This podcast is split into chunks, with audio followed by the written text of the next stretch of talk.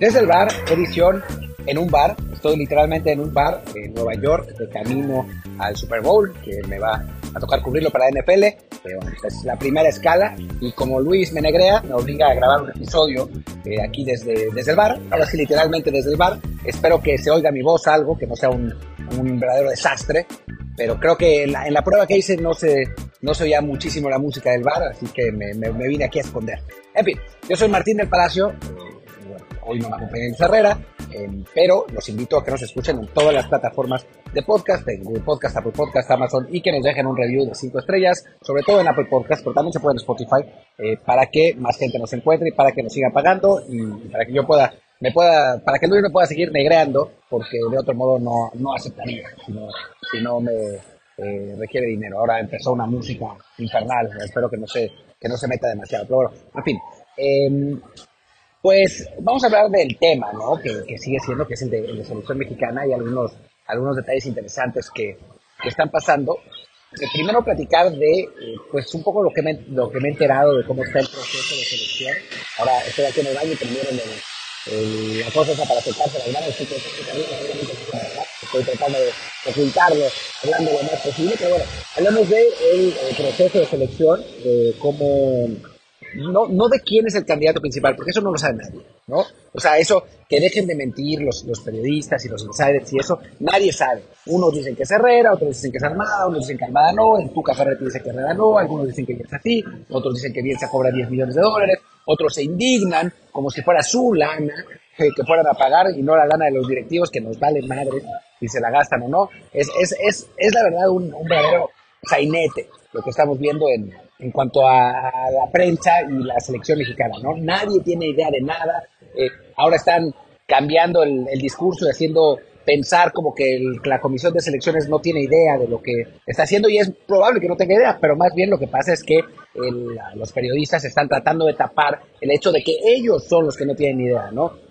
O sea, es que, es realmente de risa. O sea, algunos están insistiendo en que Herrera es el que tiene. O sea, ya están, o sea, hemos llegado a ver que Dicen que Ambrisa auxiliar de Herrera. Pero ¿en qué cabeza cabe que un entrenador de cincuenta y tantos años, que tiene pues una carrera igual o tan exitosa como Herrera, vaya a ser su auxiliar en la selección? No, no tiene absolutamente ningún sentido, ni viceversa. O sea, ya están diciendo cualquier barrabasada porque no tienen idea. Nadie tiene idea, yo tampoco tengo idea, o sea, de, de, de quién va a ser el entrenador. Me gustaría que fuera Bielsa, si no, que fuera Almada, eh, ahora ya están Mohamed y Coca, también parece que haya apuntado, ni idea. Eh, Ambriz, en fin, Herrera. Lozano parece que ya no es, porque lo que en la 73 dijo que no.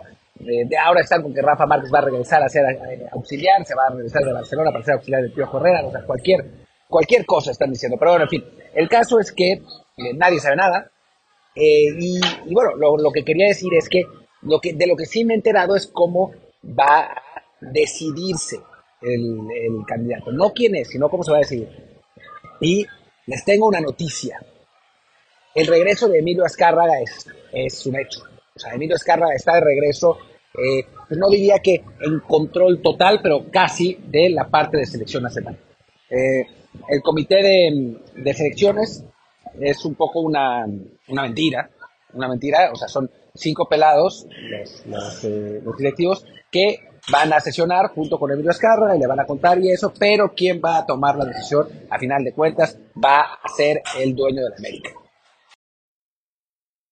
Y sí, como lo dije antes de la pausa, quien va a tomar esa decisión va a ser el dueño de la América, va, a ser él, porque bueno, el, en, el, en, el, curso pasado eh, dejó las cosas que, que, que se fueran a un lugar pues que terminó mal para el fútbol mexicano, no, no le gustó además que le reclamaran en, Qatar, eh, ya no, no confía en, John de Luisa como, como su operador, entonces pues decidió él meter las manos, ¿no? Y pues por lo menos en selección, en fútbol mexicano en general no funciona, no va a funcionar así, pero en selección, pues la influencia de Azcárraga sigue siendo enorme, ¿no? Por lo que contaba en la columna, porque, bueno, tiene el Estadio Azteca, porque él es el, encargado de fue el encargado de traer el Mundial a México porque, porque bueno, tiene los derechos de transmisión también, o sea, porque es, es quien, quien manda en selección nacional. Y entonces él es el que va a decidir, esa es, esa es la realidad. Y dentro de todo, o sea, yo sé que habrá quien diga, oh, maldita Televisa, eh, tiene secuestrado al fútbol mexicano, no sé qué. pero dentro de todo, o sea, a ver, seamos un poco más pragmáticos, ¿no? O sea, ¿quién preferirían que eligiera? Azcárraga, que sí sabe fútbol, o Salinas Priego, que no tiene idea, o Irrara Gorri, que ya sabemos cómo, cómo se las gasta, o Tinajero de Necaxa, que quién sabe, o Jorge, Jorge Hank, que no puede ni de casualidad eh, poner un equipo más o menos eh, razonable, o sea, los dos que tienen no hace uno son los últimos lugares de la liga, o, bueno, Jesús Martínez pues, ya salió de, la comisión, o sea, si tuvieran que elegir, o bueno, Ares de Parga, el que odia a todo el mundo ahora, digo, y en Pumas no es que lo haya hecho muy bien, ni muchísimo menos, entonces, digo, si somos absolutamente francos, pues quizás no sea tan mala idea que seas Cárraga, ¿no? O sea, por lo menos es un güey apasionado, que le sabe, que si hay que soltar lana, pues no le va a molestar soltarla. No sé. O sea, yo estoy, tratando de verlo desde el punto de vista positivo. Lo que pasa es que en el peor de los casos, pues va a ser igual que los otros eh, pelados. Y la verdad es que los otros no es que hayan demostrado en los últimos años a, Ragorri que, que, tienen como alguna idea de lo que tienen, de lo que pueden hacer o de lo que tienen que hacer, ¿no? O sea, Ragorri sí ha elegido eh, mejor pero bueno, también tiene, eh, eh, él es el, responsable fundamental de que no haya descenso, ¿no? Eh, del repechaje. Entonces, pues tampoco es que, que sea monedita de oro, ¿no? ¿no? Mucha gente lo odia también. Entonces, pues es la realidad del fútbol mexicano, o sea, y, y del fútbol mexicano y de todos los otros fútboles, ¿no? O sea, siempre hay alguien que decide, o sea, en España está Tebas, al que, al que odian tanto, al que odian tanto en los españoles, que elige a un tipo que no tiene en ninguna, perdón, Rubiales, no te vas el de la, de la liga, Rubiales, y elige a un tipo que no tiene ninguna experiencia. En Argentina, el, presidente de la federación es un gángster absoluto, ¿no? El Chiquitapia, que le salió lo de Scaloni de, de casualidad. En Francia, el, presidente de la, el ex presidente ahora de la Federación Francesa está acusado de abuso sexual, ¿no? Y tuvo que, tuvo que renunciar eh, por eso. En Estados Unidos, Cordeiro todo el mundo lo odia, acaban de correr a todo el mundo, de ahí al, técnico, al, director deportivo, no tienen nada, tienen una telenovela. O sea, dentro de todo, en todos lados se cuecen más así, ¿no? Entonces, digo, viéndolo con el vaso medio lleno, pues no sé si sea mal, tan mala idea que elijas Carrera. Pero bueno, sea como sea, eso es lo que va a pasar, va a elegir. Y ojalá elija bien, ¿no? Ya si después elige al tío Herrera, pues bueno, ya nos, nos tenemos que empezar a cuestionar eso que estoy diciendo, ¿no? pero, pero por lo pronto ese es, esa es un poco la idea, ¿no? O sea, todo, pueden discutir, pueden hablar, o sea, podrán tratar de convencer a Azcárraga de que vaya uno u otro candidato, pero será Emilio el que eh, acepte y decida quién es. Y pues así es, esa es la realidad del fútbol mexicano, así están las cosas, nos podemos alegrar, nos podemos enojar, pero pues es lo que es, ¿no? Y e insisto, comparado con pues, los otros dueños, bueno, y con lo que pasa en otros países, pues no sé si esté tan mal. Pero bueno, en fin, pasemos ahora a eh, otro tema, pero antes una pausa. Y ahora que volvemos de la pausa, eh, también hay, hay, una parte que, que, me gustaría comentar, que es la de la enorme xenofobia que, que se ve en el, en el fútbol mexicano con, con el director de técnico de la selección, ¿no? O sea, estamos hablando de una, una situación, o sea, entiendo que no quieran argentinos, ¿no? Porque el Tata Martino dejó el traumatizado gente, ¿no? Ya no quieren argentinos. Pero estamos llevando a un punto en el que eh, parecía, o sea, tratamos de, explicar decisiones irracionales que no queremos extranjeros con cosas racionales, como decir, no, es que no es un ganador, bueno, pues es que ninguno de los candidatos es ganador, ¿no? En el caso de Bielsa, por ejemplo. O, o ya hay una cuestión de identidad nacional, hay que tener a un mexicano.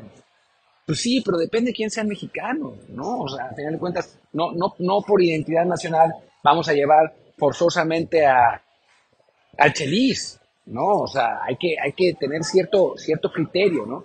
Y bueno, aquí en, este podcast, yo en mis columnas, en general, Luis también, eh, siempre hemos defendido el hecho de que la capacidad no tiene nacionalidad, ¿no? O sea, el, bueno tiene que ser independientemente del pasaporte. O sea, obviamente pues sí, no estaría mal que un mexicano pudiera llevar a la selección mexicana y tuviera ese nivel. El problema es que si lo analizamos realmente, no tenemos ningún eh, técnico mexicano de, buen nivel, ¿no? O sea, eh, Ignacio Ambriz, su mayor carta internacional es haber entrenado al Huesca en la segunda división española por 10 partidos, ¿no? Y, y sí, ha sido campeón un par de veces en, en México, pero también ha fracasado en Chivas, ha fracasado en América, o sea, los, los trabajos de alto perfil que le han tocado, pues ha, ha, fracasado, ¿no?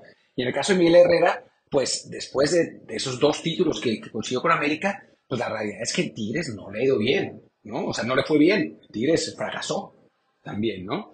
Eh, y después no hay más, ¿no? Jaime Lozano ya dijo que no, y bueno, ya le dijeron que no también a la, a la selección mayor, Rafa Márquez está muy verde, no tenemos idea de cómo de cómo va, a funcionar. Por ahora va ahí en, en de media tabla para arriba, en, en, Barcelona B, pero tampoco es que sea algo muy espectacular.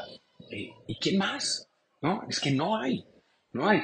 Digo, y si tenemos que ir por un extranjero, pues de modo. O sea, creo que, o sea, creo que tenemos que ir, yo insisto, o sea, a mí el que me guste es Bielsa, lo he dicho mil veces en este podcast, eh, pero lo he dicho mil en este podcast que el que me gusta es Bielsa, y eso porque es además el, el técnico de más alto perfil que, que, tenemos disponible, ¿no? Un técnico que ha dirigido en buenos equipos en eh, distintos países europeos, en Francia, en España, en Inglaterra, o sea, nadie de los, que, de los candidatos tiene ni cerca del, del currículum, ¿no? Eh, y después, Almada me parece que es una, una, buena opción, ha trabajado con jóvenes, los ha desarrollado, le ha ido bien en el fútbol mexicano, tiene un carácter complicado, no piensa también, pero no, no me parece que esté nada. Para mí, esos son los dos más importantes, pero bueno, no por eso voy a decir todos los extranjeros, por ser extranjeros, son mejores que los mexicanos, como a veces decimos, no, por ser mexicano tiene que, eh, que, que ser el, el técnico, porque además salimos con que tiene que conocer al jugador mexicano. No manchen, Martino cuando llegó el primer año, que dice que no conocía al futbolista mexicano, fue cuando mejor le fue.